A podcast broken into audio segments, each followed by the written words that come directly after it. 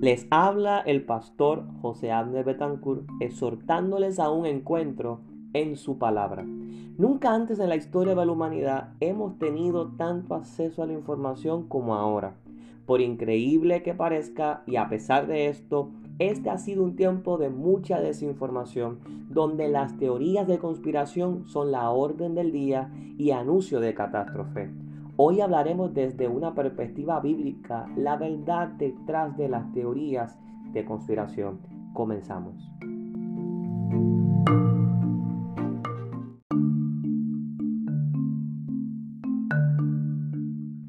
Bienvenidos, un abrazo grande en el Señor a todos los que se están conectando a este segmento en las diferentes plataformas. Haciendo una breve búsqueda en las principales plataformas de la web, y usted también lo puede hacer, vemos que están llenas de contenidos de teorías de conspiración de todo tipo. Extraterrestre, muerte de personas de interés. El hombre nunca llegó a la luna, la tierra es plana. Dentro del mundo cristiano y la comunidad cristiana, estas no son la excepción. Aquí el tema es quién será el anticristo, el falso profeta, la Agenda 2030, entre otras llenan las redes, desinforman y alarman a la gente. En medio de la crisis de salud pública del 2019, estas han tenido mucho más auge de acuerdo a un artículo del New York Times. Y citamos, con todos los cambios que están ocurriendo en la política, con la polarización y la falta de respeto, las teorías de conspiración tal vez están teniendo más presencia que nunca en la forma de pensar y en el comportamiento de la gente. Cerramos la cita. En otras palabras, se está analizando el efecto que tiene sobre la población que se expone a este material y muchos psicólogos están estudiando este comportamiento. La comunidad cristiana no es la excepción. Un sondeo a cargo de Life Way Research encontró que un 49% de los pastores encuestados afirman que en sus congregaciones los miembros frecuentemente repiten las teorías de conspiración. Con un 53% de los evangélicos está muy de acuerdo o de acuerdo con estas teorías. Así que, de acuerdo con estos datos, no podemos tomar este tema de una manera liviana, ya que hay un gran porcentaje de creyentes siguiendo este tipo de material y dándole credibilidad. Ahora, ¿cuáles son las causas para seguir dichas teorías? Entiendo que una de las causas es que ha habido un deseo de explicar lo desconocido y predecir el futuro. Esto no es algo nuevo. Las teorías de conspiración se remontan a tiempos antiguos como la era del Imperio Romano y se han prolongado en diferentes regiones y culturas a lo largo del mundo. Siempre nos embriaga el deseo de saber o conocer el futuro. No tenemos que ir tan lejos, lo vemos en las películas donde la trama es adelantarnos a lo que va a ocurrir en el futuro.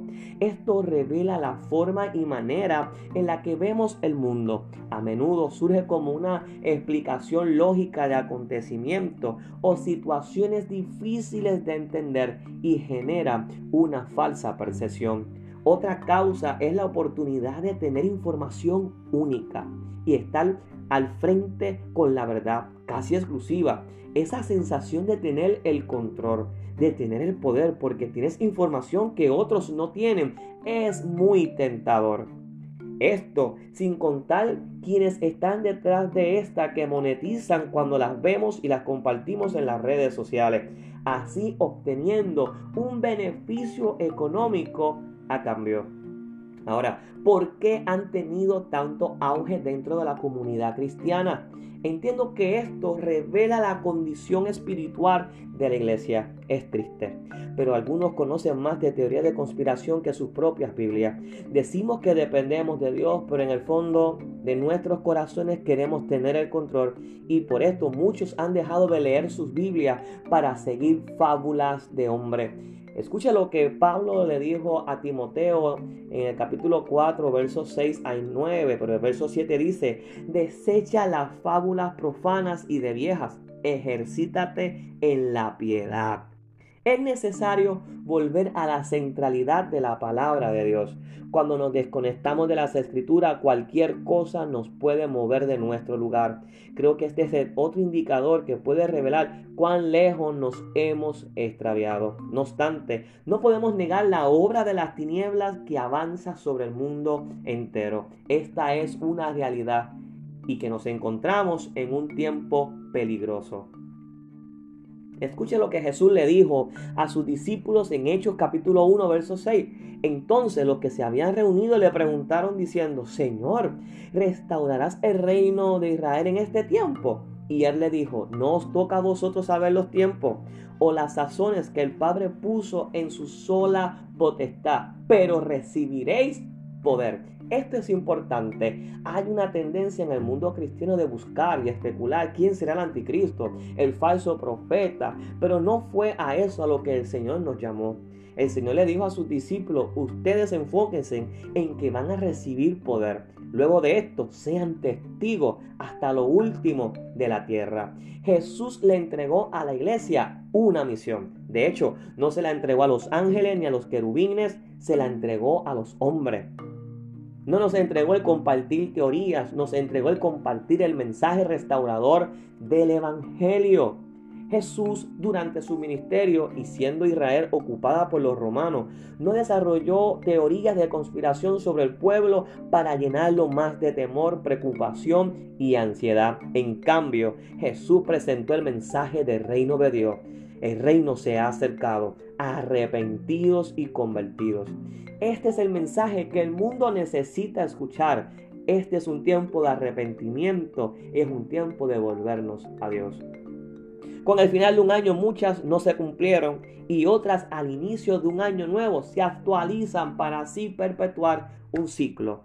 No ignoremos las maquinaciones del enemigo para desenfocar la visión y misión de la iglesia. Cada generación tiene sus desafíos, tiene sus teorías de conspiración, pero la iglesia tiene una misión. Vivamos la realidad del Evangelio. Amemos a nuestro prójimo. Prediquemos a Cristo. Vivamos para Él hasta que Él vuelva o nos llame a su presencia.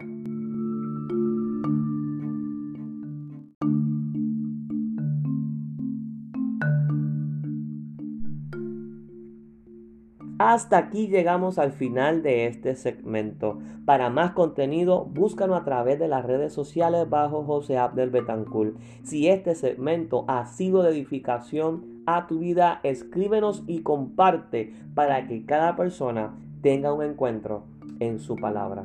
Hasta la próxima. Dios te bendiga.